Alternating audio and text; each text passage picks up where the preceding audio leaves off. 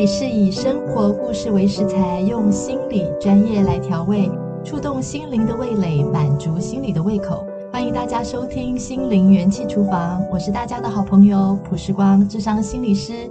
今天呢，非常的开心和荣幸，邀请到在教育现场多年的王博祥辅导老师。因为呢，我和博祥老师呢有一起在学校做系统合作，来帮助学生哦，所以我很知道国祥老师他是一个呢，啊、能够走进学生心里，得到学生们信任，又能够跟导师有很好的沟通，解决教育现场问题的一位辅导老师。我特别的开心呢，今天他来到这里。然后我们今天会在这边一起来聊一聊，就是以辅导老师的角度，可以给家长什么中肯的建议。所以，我们先让博祥老师跟大家打声招呼吧。呃，我是博祥，非常开心今天可以来到这边，又可以来跟大家分享。上次呢，其实呃，博祥老师的这个分享哈，就是好清楚的让我们知道，原来学校是怎么样子处理这个霸凌的议题。辅导老师呢，所担负的角色会是什么？所以呢，博祥老师，你应该会常常接触到家长吧？嗯，其实很多时候家长会直接打电话到我的分机，会跟我讨论说，哦，最近又发生什么事情了？甚至有时候班上的一些霸凌事件，甚至是家长直接提供给辅导老师来处理。哦，是这样子啊。嗯。哦，所以也就是说，可能。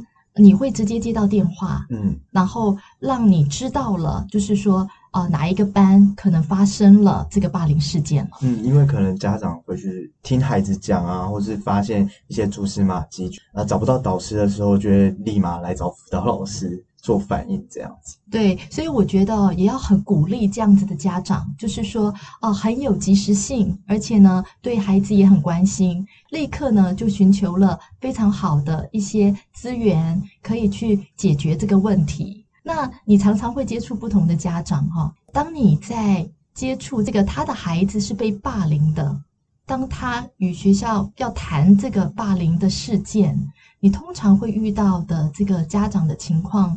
大概第一个反应会是怎么样子的呢？我觉得通常家长知道自己的孩子在学校被霸凌对待的时候，家长第一个反应就是我很心疼。所以因为这样很心疼，他们会显得特别的焦虑，甚至有时候会对学校有一些期待跟要求。那个期待跟要求是学校可不可以赶快介入去处理这件事？当然，在那个很焦虑的过程中，可能有很多学校你们怎么都没有事前做些什么，而有一些攻击可能会对学校而来。我觉得那个是家长因为很心疼自己的孩子被这样对待，才会有的一些反应跟情绪。对，所以啊，我这边在智商的工作里面呢，我也是遇到这样子的家长，因为当他的孩子如果遇到被霸凌的时候，真的会觉得超级心疼孩子。有的时候在我的咨商室里面就，就哦忍不住的掉泪了，就觉得说恨不得自己去学校现场哈，能够去保护到孩子的这种焦急的心情。那像这样子的这个家长跟你们做第一次的接触，你可能会感受到他的情绪跟反应，但是接下来肯定要一起去处理和面对这个霸凌的情况。那你会有什么话想对被霸凌的孩子的家长跟他们说吗？通常我的回应是这样子啊，第一时间接到这样的电话，第一时间一定要先接住。我觉得爸爸妈妈这时候很焦虑，有时候我都会先跟他们讲说：“爸爸妈妈，你现在一定很心疼，你现在一定很难过，怎么会发生这样的事情？”其其实我听到的时候，我现在也心里觉得很不好受，所以我我想要跟你们一起想办法来协助孩子。我觉得在那个过程中的时候，爸爸妈妈其实都知道，其实学校是想要跟他们一起合作的。对对，一听到你这样讲之后，如果我是家长，我也就放心了，因为知道说其实可以被理解这种被霸凌的痛苦。嗯，对啊，那我觉得接下来可能也会是比较多的是跟家长询问说，那孩子在家里有没有发生什么状况，具体的事情是什么？那爸爸妈妈有没有希望我们做怎样的事情？在这个过程中，其实最主要其实是我觉得爸爸妈妈有时候会很焦虑，会焦虑到想要去。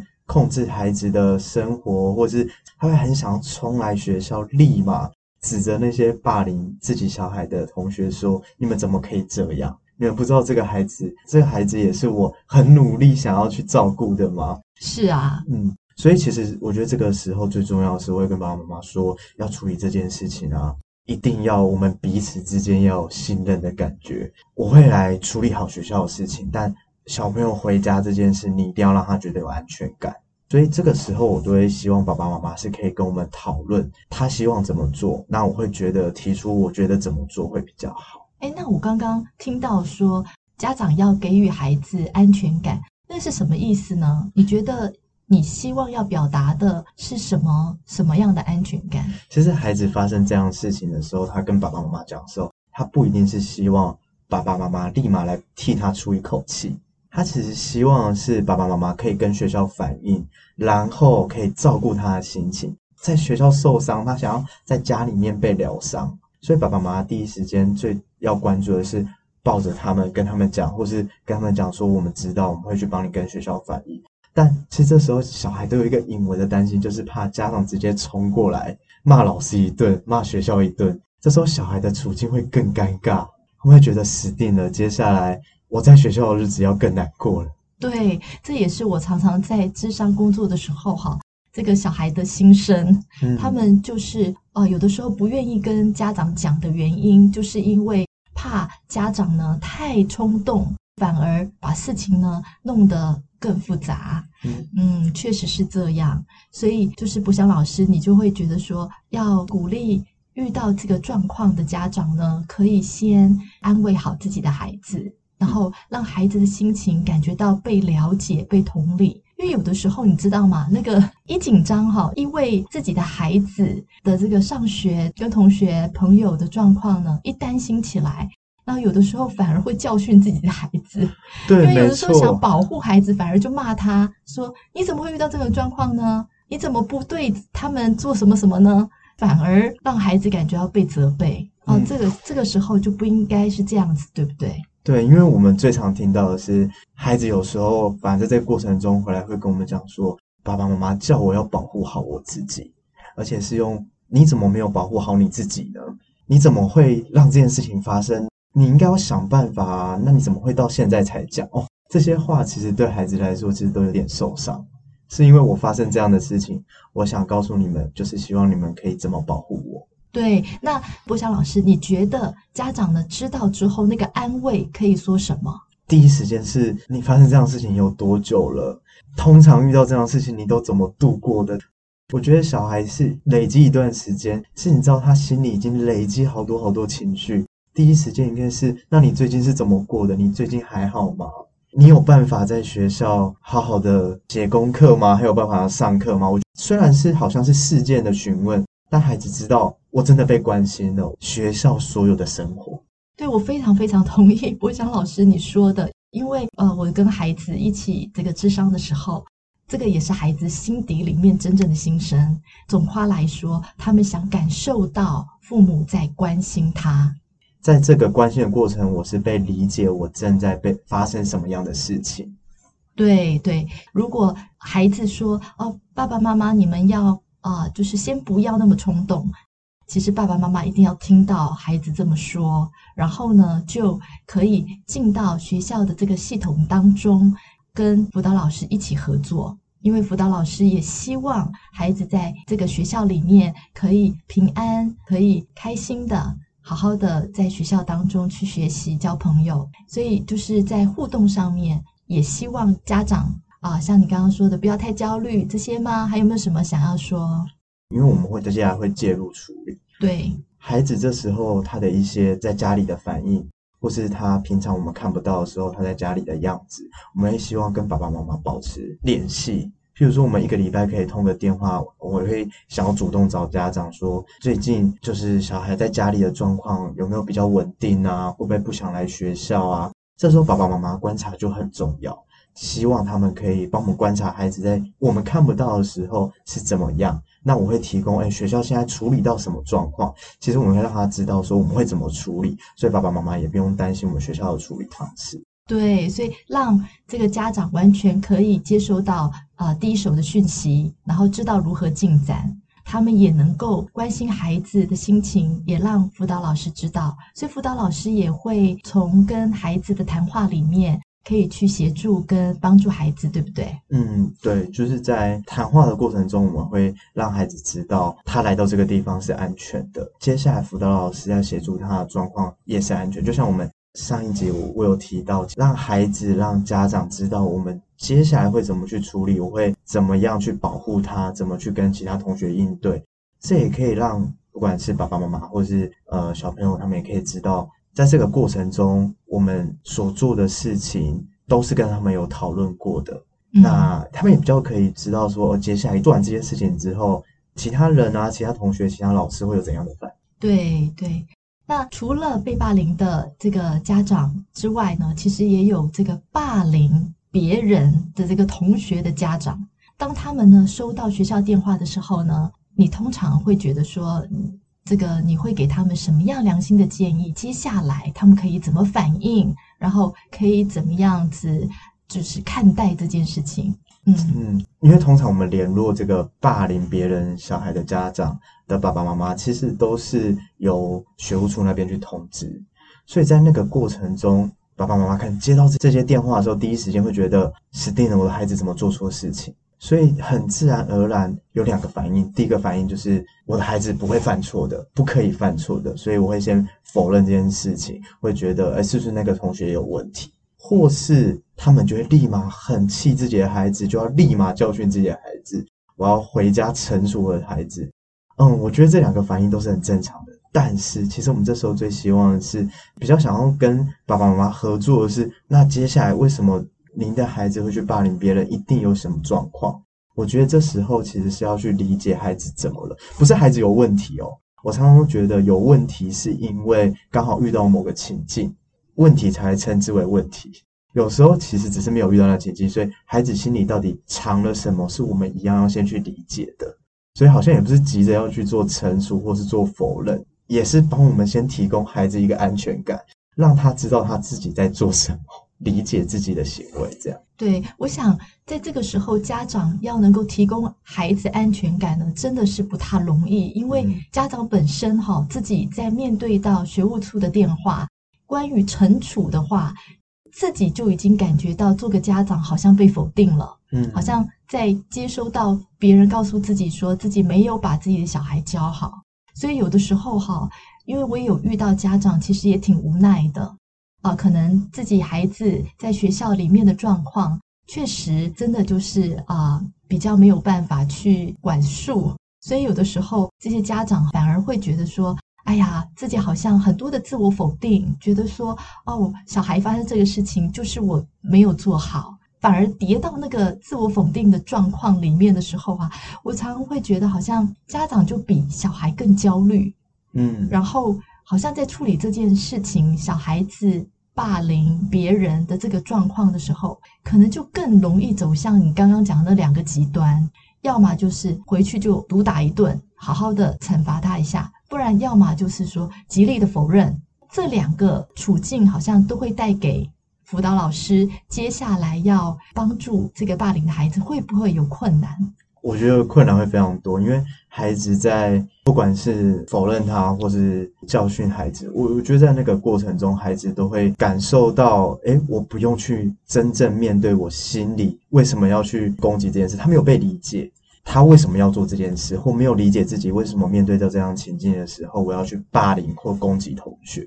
我觉得他如果不理解自己为什么要去做这些事情的时候，他只是单纯的被教训。都没有回到自己本身去认识自己，怎么会在这样情境去做这么攻击别人的事情？所以在这个时刻，哈，反而是孩子能够认识真正自己的内心，把那些负面的想法或者一些感受，可以做一些整理，可以说一些清除，可能对孩子才会真正有好的帮助。嗯，对，那。如果没面对的话，其实有的时候是家长没有给他这个机会去面对，嗯，可能觉得不是他的错，说这句话可能就涵盖了所有的一切，就好像什么都不用再探究了，但是也失去了孩子真正成熟成长的机会。真的，真的。对，那如果毒打一顿呢？毒打一顿的话，真的可以让这个孩子就不做了吗？就像前面提到，我觉得当孩子去攻击别人的时候，他其实心里有一块是非常脆弱，他就是很怕自己被人家贴标签，很怕做的事情跟其他人不一样，所以我们才会更去攻击那些跟我们不一样的同学。嗯，所以当我被惩处之后，我就会觉得我好气哦，我怎么让我的处境是这样？那我很自然而然的，我会更生气那个同学。对，对，他反而更生气，会不会回头反而可能更加重了他的行为？因为他的内心里面更充满了愤怒。会，我觉得，而且那个东西会越往地下去发展。地下是什么意思？就是会往我们更看不到的地方去发展。哦，我觉得这不是好事。我觉得要让所有的东西都浮上台面，我们可以去讨论的情况下，孩子好像才可以真正去认识自己。这个霸凌别人的孩子的家长，怎么样子来面对才是比较适当的呢？其实我觉得可以去问孩子是为什么你会这样想要这样做，有没有别的方式可以去对待当你不喜欢情境的时候。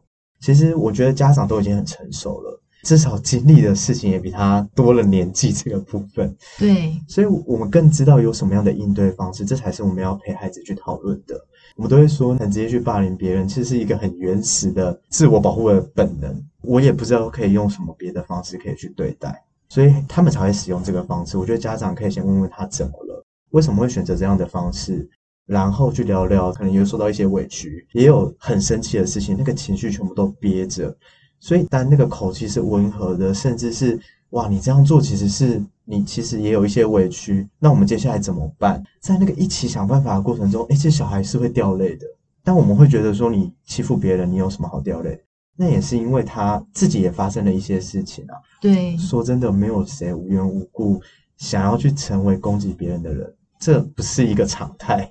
对对，没错。所以我自己在智商里面。遇到那个啊霸凌过别人的人哈，其实往往他们面对到他们自己内心底里面的一些焦虑或者是一些问题。那家长呢？你觉得家长用什么态度跟学校来合作会比较好？我觉得都会说保持联系，对，而且是不焦虑的保持联系。我觉得焦虑是要还给孩子的，孩子要对他的行为好好的去面对，所以我们。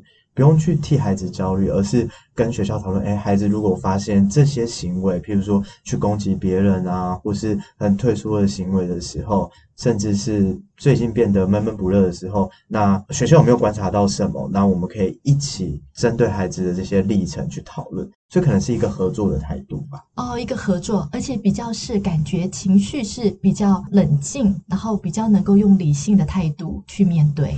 我甚至觉得，如果家长觉得很焦虑，是可以把他焦虑跟我们一起讨论的。就是爸爸妈妈焦虑是可以丢出来给辅导老师的。就是爸爸妈妈很焦虑孩子受伤，我也焦虑孩子受伤。先把我们一起焦虑的部分下降之后，我们才可以去好好处理事情。哦，所以也是可以受到这个辅导老师的陪伴。嗯，对，真的。那因为我担任心理师的角色，那我有跟。博翔一起做这个霸凌的处理，然后我们有一起做系统合作。你觉得心理师本身的参与对你来讲，你觉得会有什么帮忙的地方？也让我知道。我觉得那个帮忙其实很大的，因为呃，我觉得我在学校的这个系统当中，我其实要去处理班上，然后我要处理霸凌别人的孩子，处理被霸凌的孩子，哇。其实我那是分身乏术，甚至脑袋要做很多的切换。但如果有一个很专业的人可以来陪伴，不管是霸凌别人的孩子，或是被霸凌的孩子，在他的那个过程中，其实是更能协助他们赶快去面对自己跟认识自己的。所以，好像在这个过程中，他们会成长更快。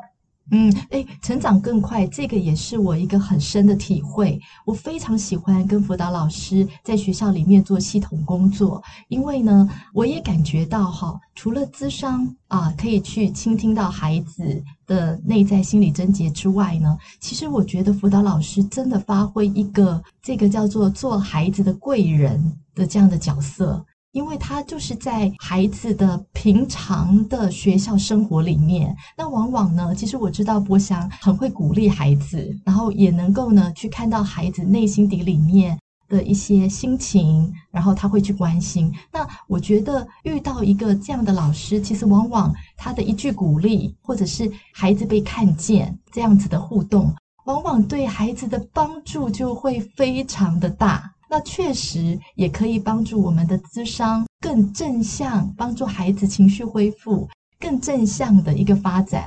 所以我就很喜欢跟辅导老师一起。就是说做系统合作，因为呢，可以看到孩子实际上的学校生活里面真的很需要有这个辅导老师的角色，对啊，所以我自己啊、如果在咨商里面啊，听到孩子有什么状况的话，我也会透过父母去了解他们实际的生活，来去很接纳的啊、很吸收这些资讯，为的就是呢，可以真正切实的帮到这个学生。因为如果我不知道他在生活当中发生什么事的话，其实我觉得好像缺了一块一样。所以，如果不是辅导老师的话，我就会透过父母来请他们让我知道，到底他平常的生活或状况是什么样。对我来说，我觉得这就是一个系统，系统是很重要的，因为系统才能够真的就是说理解到孩子的处境，然后也能够比较真的切实的去帮助到他们。这是我的想法啦，我也是这样想的，因为我觉得，毕竟我们都活在一个很大的社会中，对，一个很小的社会中。毕竟我们在社会中，所以在那个系统的时候，我们可以了解他正在经历些什么，那个经历些什么，就可以去陪伴他一起经历这些事情。对，没错，我的经验就是跟学校的辅导老师合作哈，一个孩子他也是经历霸凌，那、嗯、我专心的去跟他咨商，在恢复他的正向的一些情绪跟比较正向的想法。那这个辅导老师呢，也就在他的这个辅导课里面，针对他的班级的互动气氛，然后呢去处理这些霸凌的情况。啊、我们一起合作在什么地方？就是说，当被霸凌的孩子，他可能有一些症结点，可能是跟外在的环境有关的，可能他现在正在症结在哦，其他人还有在继续让他感觉到可能会有一些不安的感觉，例如像拉他衣服，或者是说会推他一下。但是因为辅导老师的介入，情况越来越好，还是有不安，有的时候会声会影。辅导老师就会知道，他进这个班的时候，他就会知道说，哦，他下一次上的课要往什么样方向去。那我觉得实际上的帮助，再加上知道他的班级的气氛状况的确有越来越改变，那这个孩子内心的不安感也就可以，就是可以下降。那我觉得这个才是真正让一个孩子能够恢复起来。所以我也很喜欢跟辅导老师一起合作，真的也谢谢你们好多好多的投入在孩子身上。真的，真的，我我觉得在那个合作过程，才可以让孩子得到真正的疗愈。嗯，对，所以我们今天很高兴能够呢谈到。家长可以怎么样子面对？当你的孩子遇到霸凌的情况，如何跟学校的辅导老师可以用一个最适当的态度去合作？那这样子会最能够帮助到自己的孩子。所以，我们今天就到这边。你听了节目之后，你觉得很受用，或者是你朋友有需要这个节目的内容的话，就麻烦你啊转发，让更多的人听到我可以怎么样子面对霸凌的处境。所以好，那我们今天节目就到这里，我们就一起跟听众说拜拜吧，拜拜拜。